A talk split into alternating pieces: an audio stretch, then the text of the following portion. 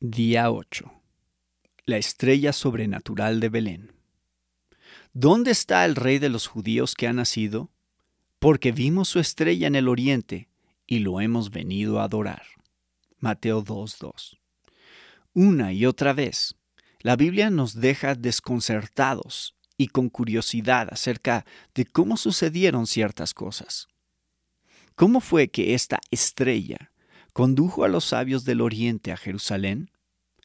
El versículo 2 no dice que la estrella los guiara ni que fuera delante de ellos, solo dice que vieron una estrella en el oriente, Mateo 2.2, y fueron a Jerusalén.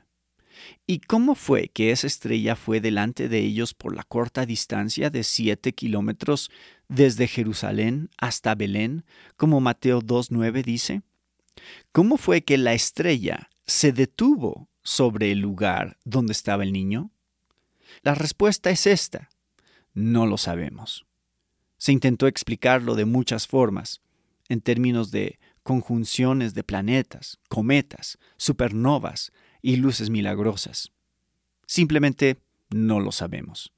Y quiero exhortarlos a que no se preocupen en desarrollar teorías que al fin y al cabo son solo tentativas y tienen poca importancia en el sentido espiritual. Me atrevo a hacer una generalización para advertirlo. Las personas que se preocupan y se esfuerzan en saber cómo apareció la estrella y cómo se dividió el mar rojo y cómo cayó el maná del cielo y cómo hizo Jonás para sobrevivir en el vientre del gran pez y cómo la luna se tiñe de sangre, por lo general son personas que tienen lo que yo llamo una mentalidad para lo marginal.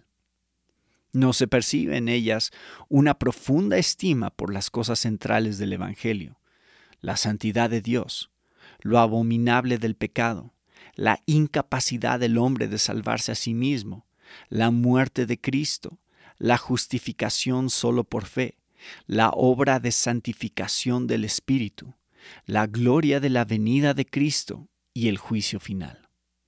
Al parecer, estas personas siempre nos están conduciendo a una vía secundaria, al emocionarse por un libro o artículo nuevo que habla de algo marginal. Hay poco gozo sobre las realidades importantes, centrales. Ahora bien, lo que es claro en cuanto a la cuestión de la estrella es que cumplió una función que no podría haber llevado a cabo por sí misma, guiar a los sabios al Hijo de Dios para que lo adoraran. Hay una sola persona, según el pensamiento bíblico, que puede estar detrás de tal intencionalidad en las estrellas. Dios mismo. Por lo tanto, la lección es simple. Dios está guiando a extranjeros a Cristo para que lo adoren. Y lo hace ejerciendo una influencia y poder globales, probablemente universales, para llevarlo a cabo. Lucas muestra a Dios influenciando a todo el imperio romano con el propósito de que el censo ocurra en el tiempo exacto, a fin de que una virgen llegue a Belén y cumpla la profecía con su alumbramiento. Mateo muestra el modo en que Dios ejerce influencia sobre las estrellas del cielo a fin de que unos sabios extranjeros lleguen a Belén y puedan adorar al Hijo. Tal es el designio de Dios. Lo hizo así en ese entonces y lo sigue haciendo hoy mismo. Su objetivo es que las naciones, todas las naciones, Mateo 24:14, adoren a su Hijo. Esta es la voluntad de Dios para todas las personas, donde quiera que estén, en su oficina y en su barrio y en su hogar.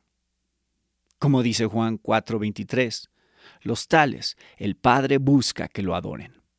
Al principio del Evangelio de Mateo, todavía vemos un patrón que se repite de venir y ver. Pero al final del mismo Evangelio, el patrón es ir y decir. Los sabios fueron y vieron. Nosotros vamos y decimos. No obstante, lo que no cambia es el propósito de Dios de reunir a las naciones para que adoren a su Hijo. La exaltación de Cristo en la fervorosa adoración de todas las naciones es la razón por la cual el mundo existe.